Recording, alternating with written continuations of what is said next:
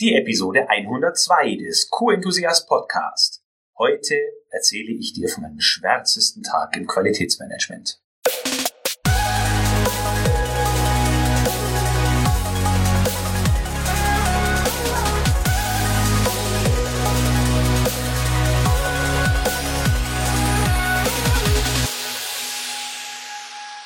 Ein enthusiastisches Hallo, wie immer, und willkommen zu einer neuen Podcast-Episode. Ich begrüße dich aus dem schönen Kurort Bad Wörishofen.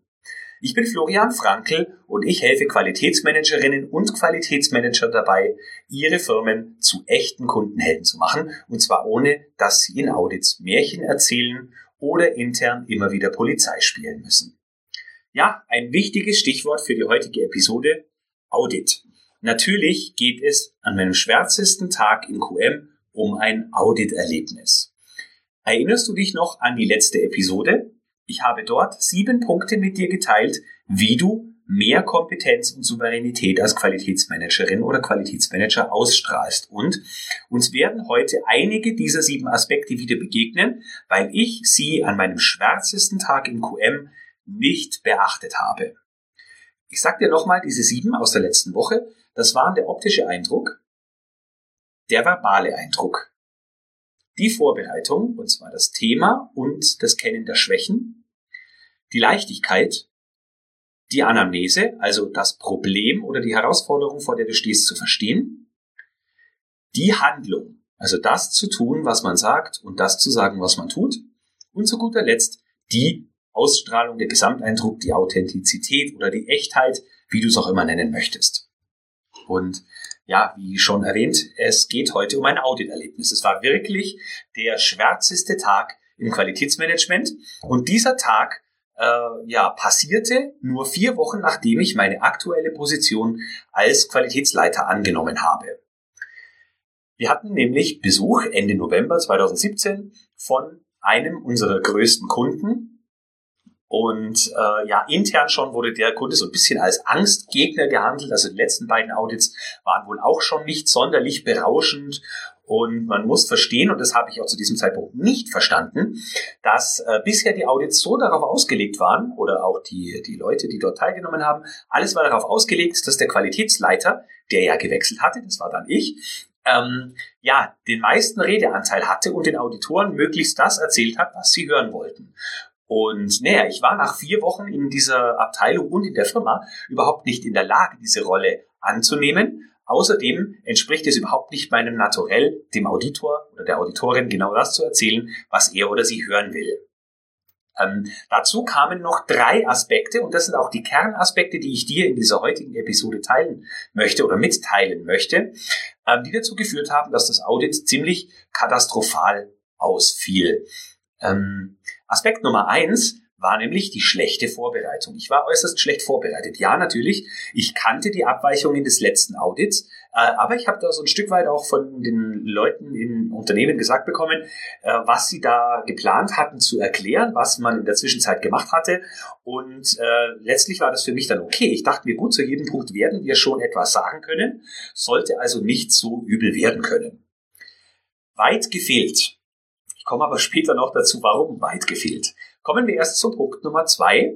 Angst vor dem Auditor. Dadurch, dass schon alle möglichen Menschen gesagt hatten, dass der Auditor so streng ist und das letzte Audit schon so schlecht lief und überhaupt, äh, ja, war da schon so eine gewisse Furcht, äh, nicht mal ein Respekt, sondern wirklich eine ungesunde Angst vor diesem Auditor.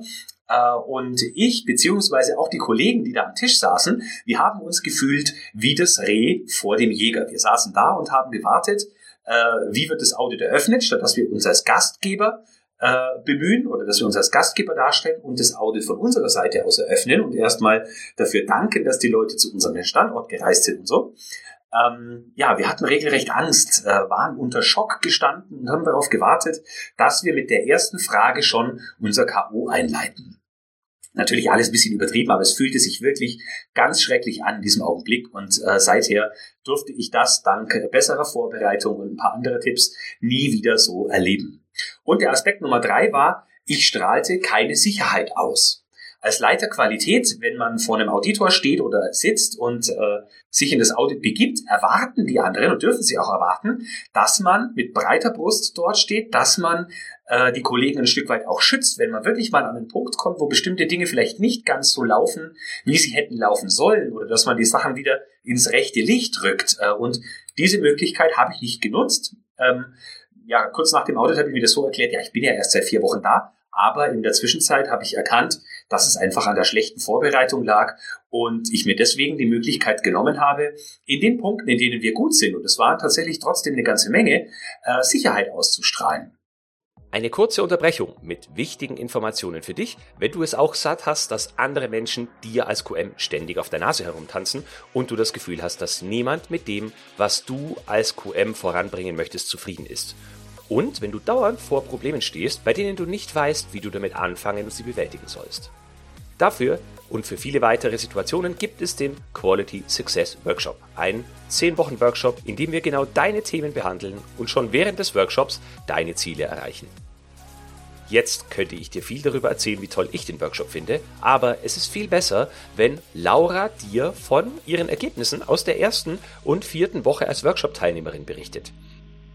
Die Sache mit dem Notizbuch und den Zielen, das also finde ich, glaube ich, eine richtig gute Sache. Also ich habe das jetzt zwar ja erst die erste Woche gemacht, aber so kannte ich das halt noch gar nicht und ähm, bin gespannt, wie sich das weiterentwickelt.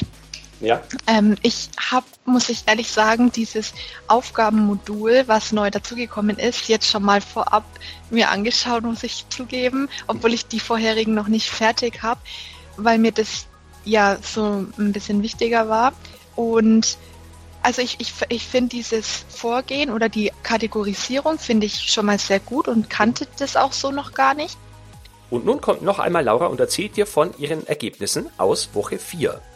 Also nachdem sie noch nicht einmal die Hälfte des Workshops durchlaufen hatte, merkst du, dass bei ihr sich die Puzzleteile langsam zusammenfügen und sie merkt, wie die einzelnen Bestandteile zusammenspielen und sie ihrem Ziel Schritt für Schritt näher kommt. Also ich muss ganz ehrlich sagen, dass mich das jetzt schon viel weitergebracht hat, weil man vor allem jetzt halt durch dieses dritte Modul einfach jetzt auch eine Methode kennt oder eine Vorgehensweise, wie man jetzt, ja, wie man halt Prozesse oder was auch immer verbessern möchte. Ähm, ja, genau. Und das war mir so vorher halt noch nicht bewusst. Also klar, vielleicht irgendwie indirekt schon, ne, weil es ist ja logisch, dass man sich vorher überlegt, ja, was wie ist denn der Ist-Zustand und wie soll es denn sein und wie komme ich dahin? So, das ist ja irgendwie automatisch, aber dass man sich wirklich auch aufschreibt und wenn man jetzt hat, ähm, sich überlegt, wie man es verbessern möchte, doch vielleicht in eine ganz andere Richtung geht, die man eigentlich so vorher gar nicht geplant hatte. Du möchtest ähnliche oder bessere Ergebnisse als Laura? Und zwar, indem du ein QM-System umsetzt, bei dem die Bestandteile für möglichst alle Personen passend sind und indem du als QM eingebunden und als Unterstützung wahrgenommen wirst. Mein Anspruch ist außerdem, dass du mit den Werkzeugen, die du im Workshop lernst, in der Lage bist, für jede Herausforderung, vor die du gestellt wirst, einen ersten Lösungsansatz hast. Wenn dich das interessiert und du an einem Qualitätsmanagement Weiterbildungsprogramm teilnehmen möchtest, bei dem du schon während deiner Teilnahme zu einem großen Teil die Umsetzung erledigst, dann melde dich bei mir. Wir führen ein unverbindliches, lockeres und humorvolles Gespräch und finden heraus, wo du stehst, wohin du möchtest und wie ich dir dabei helfen kann. Geh dazu auf www.q-enthusiast.de-termin. Dort kannst du dir einen für dich passenden Termin aussuchen und wir plaudern einfach mal miteinander. So, und jetzt geht's hier weiter mit dem Inhalt der Podcast-Episode. Also Punkt eins schlechte Vorbereitung. Punkt zwei hing auch mit der schlechten Vorbereitung unter dem Bewusstsein, dass man nicht ganz so gut vorbereitet ist, wie man hätte es hätte tun können, zusammen. Die Angst vor dem Auditor. Und der Punkt drei, äh, dass man keine Sicherheit ausgestrahlt hat. Denn das wirkte sich nicht nur auf den Auditor aus, der hat es gespürt, sondern auch auf die anderen Leute.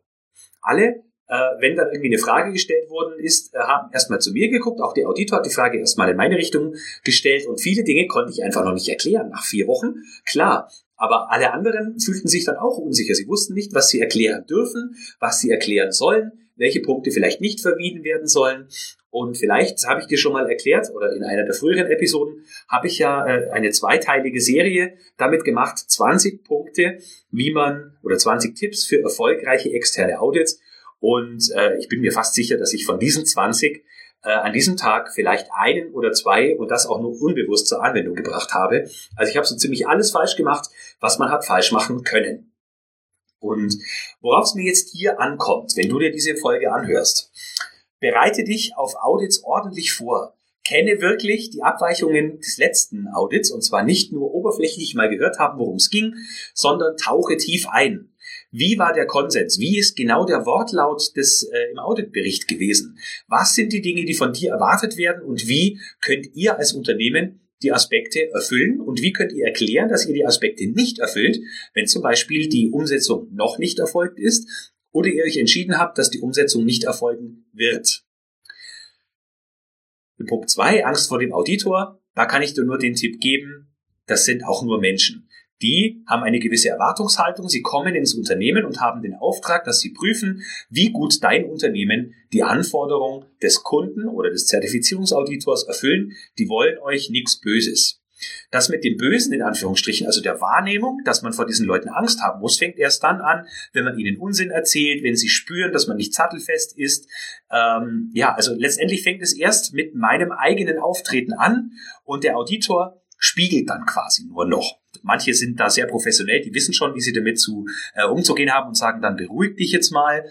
Ähm, ja, aber es fängt damit an, wie verhalte ich mich? Und der Punkt drei, keine Sicherheit ausstrahlen.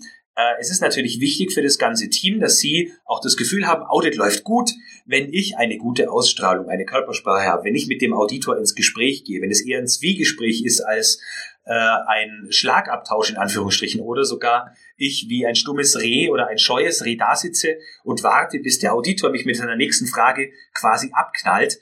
So habe ich mich gefühlt in dem Audit und auch einige Kolleginnen und Kollegen. Ja, und es hätte einiges getan oder einiges gegeben, was ich zu diesem Zeitpunkt hätte tun können, damit dieses Audit einen guten Verlauf nimmt. Nochmal zum Punkt schlechte Vorbereitung. Es war nämlich zum Beispiel so, dass äh, es, ich glaube, es waren gar nicht so viele Abweichungen, neun oder zehn Abweichungen. Also in Summe waren es nicht so unglaublich viele, dadurch, dass, dafür, dass das Audit mehrere Tage gedauert hat. Ähm, es hat schon damit angefangen, dass wir wirklich nicht ordentlich die Abweichung, also die, die, äh, dass wir nicht ordentlich die Abarbeitung einer Abweichung erklären konnten. Wir waren der Meinung, die Sache ist erledigt, abgearbeitet, aber so, äh, wie wir das getan haben, war das im Prinzip total unzureichend. Nicht nur für den Kunden unzureichend, sondern absolut gesehen, wenn man das jetzt äh, rückblickend nochmal neutral betrachtet, war das nicht ausreichend. Und das habe ich einfach nicht erkannt. Ähm, damit fängt es schon an. Und wenn man da zwei, drei, vier, fünf Punkte hat, steht so ein Audit unter einem ganz schlechten Stern. Wir konnten alle nicht zufrieden sein mit dem Ausgang.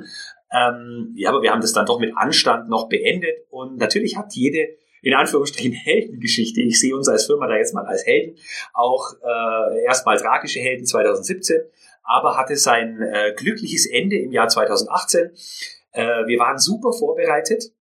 Ein Jahr nachdem das Audit stattgefunden hat, die Maßgabe war natürlich, äh, nachdem das letzte Audit so schlecht war, müssen alle Dinge tiptop abgearbeitet sein. Ich habe auch mein Versprechen gegeben, mein persönliches Versprechen. Es wird alles abgearbeitet sein. Und so war es dann auch. In dem Audit 2018 lief alles super. Wir waren sehr erfolgreich. Die Auditoren waren beeindruckt, begeistert. Sie waren direkt froh und dankbar darüber, dass sie in uns doch einen guten Lieferanten haben und dass wir zeigen konnten, dass wir dieses äh, Lob auch verdient hatten. Äh, und wir wurden damit belohnt, dass es im Jahr 2019 kein Audit gab, sondern erst wieder dieses Jahr 2020 ein Audit durch diesen Kunden geben wird. Und ja, was gibt's für eine schönere Anerkennung äh, nach so einem versiebten, versauten äh, Audit 2017, dass es nach dem Superergebnis 2018 einfach ein Jahr lang kein Audit gibt. Das heißt, die Auditoren vertrauen uns, der Kunde vertraut uns und weiß, dass das, was wir tun, auch wirklich dem folgt, was wir im Audit erklärt haben. Ich habe auch in der letzten Episode das Wort Vertrauen gebraucht. Und Audits sind im Prinzip nichts anderes äh, als Vertrauensarbeit pur. Jetzt kann man zwar sagen, ja, der Auditor oder die Auditorin kommt natürlich und will sich Beweise zeigen lassen. Letztlich ist aber auch die Art und Weise, wie ihr die Beweise vorbringt, wie ihr die Beweise vorbereitet habt und wie ihr darauf hingearbeitet habt, dass diese Beweise überhaupt oder Nachweise zustande kommen, ist schon ein Ausdruck dafür, wie andere Leute euch werden vertrauen können. Allen voran natürlich Auditoren, die nur eine begrenzte Zeit bei euch im Unternehmen verbringen und eine Stichprobe ähm, nur begutachten von dem, was euer Unternehmen leistet. Ich weiß, das Thema Audit ist ein Dauerbrenner und wird immer wieder gefragt. Auch in meiner aktuellen Aktion, dass ich äh, dir die Möglichkeit gebe, gratis als Beta-Tester in meinem neuen Online-Programm teilzunehmen, wenn du mir im Gegenzug deine wichtigste Frage in Bezug auf Qualitätsmanagement stellst. Auch dieser Aktion habe ich schon mehrere Rückmeldungen zum Thema Audits bekommen und deswegen wird das Thema Audit, Auditierung, egal ob intern oder extern, natürlich fester Bestandteil des neuen Online-Programms sein. Wenn du bezüglich Audit oder jedem anderen Thema deine Frage hast, dann geh doch jetzt gleich auf www q-enthusiast.de und stelle mir deine Frage bzw. sichere dir dein Gratis-Ticket für das Online-Programm, das demnächst starten wird. So, mit diesem kleinen Einblick in meine Gefühlswelt an meinem schwärzesten Tag im Qualitätsmanagement bin ich für heute am Ende mit dieser Episode. Pass auf dich auf, genieß die Tage und ich schicke dir enthusiastische Grüße und denke immer daran, Qualität braucht kluge Köpfe, so wie dich.